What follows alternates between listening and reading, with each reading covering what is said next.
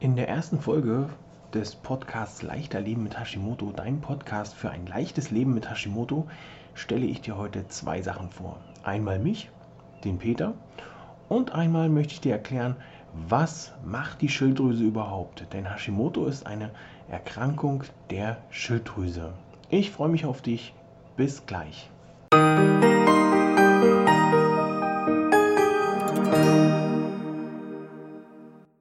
Hallo und herzlich willkommen zu Leichter Leben mit Hashimoto, der Podcast. Das ist heute die Folge 0. Ich bin Peter, Peter Gehlmann und als Gesundheitscoach begleite ich Hashimoto-Patienten in ein beschwerdefreieres und leistungsfähigeres Leben ohne lästige Gewichtsprobleme. Ich bin zum Zeitpunkt der Veröffentlichung dieser Folge 41 Jahre alt und das Co-Oberhaupt einer recht großen Großfamilie. Seit 2011 leide ich selber an Hashimoto, seit 2012 weiß ich das auch.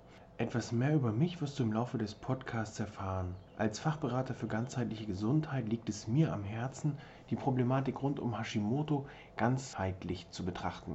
Ich möchte also nicht nur den Symptomen auf den Grund gehen, sondern nach den Ursachen schauen und dort gemeinsam mit dir ansetzen.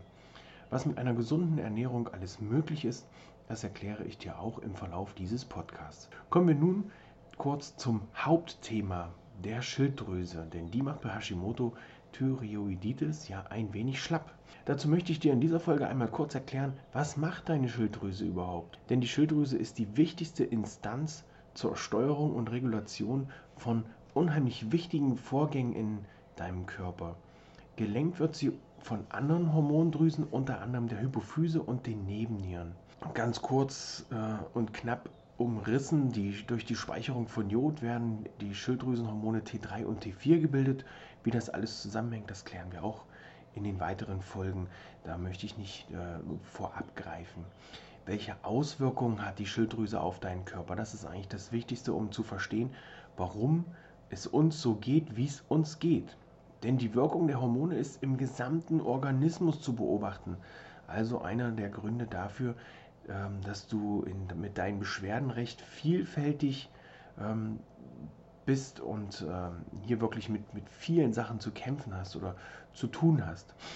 Denn die Rezeptoren für Schilddrüsenhormone befinden sich in nahezu allen Geweben unseres Körpers. Hier nun kurz noch ein paar Beispiele, auf was sich ähm, die Schilddrüsenhormone alles so, ähm, ja, wo, worauf die übergreifen können, was sie alles beeinflussen können. Das Herz-Kreislauf-System kann beeinflusst werden, was sich dann in steigendem Blutdruck und einer erhöhten Herzfrequenz widerspiegelt. Dein Stoffwechsel kann sich verändern.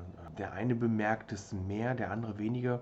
Du wirst, obwohl du deine Ernährung nicht änderst, unheimlich schnell eine Gewichtszunahme verspüren. Und keiner kann dir erklären, woran es liegt.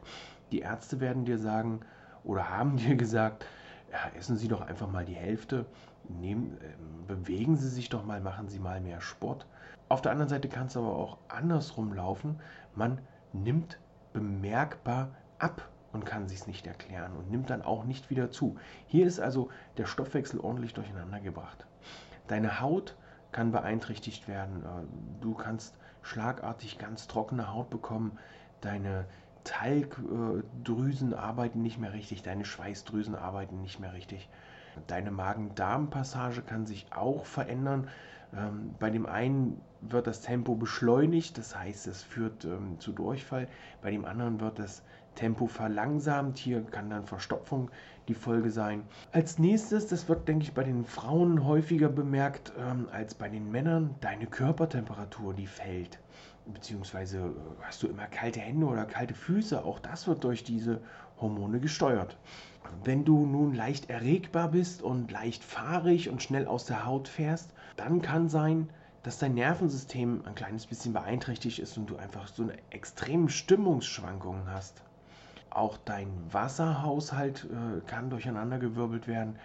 Hier äh, wird nämlich die Regulation im Gewebe stark gestört, was zu Wassereinlagerung führen kann, was wiederum zu Gewichtszunahme führen kann. Da haben wir dann als Folge die Möglichkeit, dass Ödeme entstehen. Und wie du das alles in den Griff bekommen kannst und mit deinem Hashimoto leichter leben werden kannst, das erfährst du in diesem Podcast Leichter Leben mit Hashimoto. Ich werde dir wöchentlich neue Folgen mit Informationen rund um die Hashimoto-Thyreoiditis liefern und Interviews führen rund um das Thema Ernährung, rund um das Thema Hashimoto, rund um das Thema Entspannung und Sport.